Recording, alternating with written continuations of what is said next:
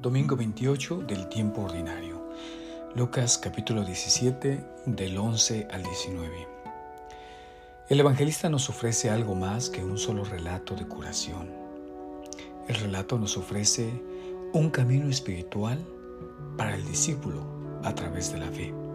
Es decir, el discípulo es quien sigue a Jesús después de haber experimentado la exclusión y el rechazo.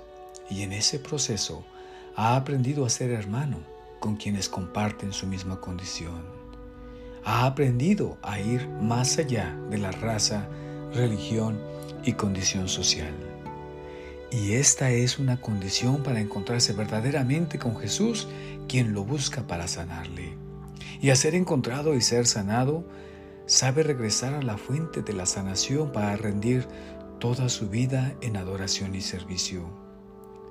Jesús nos enseña el camino del creyente a través de la fe. ¿Y qué es tener fe como un granito de mostaza? El culmen de la fe no son los prodigios o sanaciones que se pueden hacer a través de ella, sino es la respuesta del hombre a su Dios en una entrega total de adoración, una aceptación total de la vida pasada y el emprendimiento siempre nuevo de lo futuro.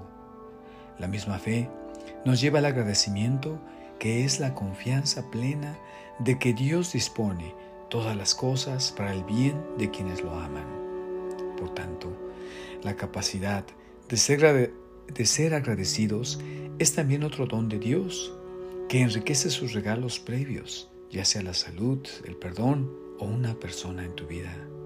Ser discípulo no es otra cosa que entender que todos los dones de Dios tienen como finalidad recibir al único don, su Hijo Jesucristo.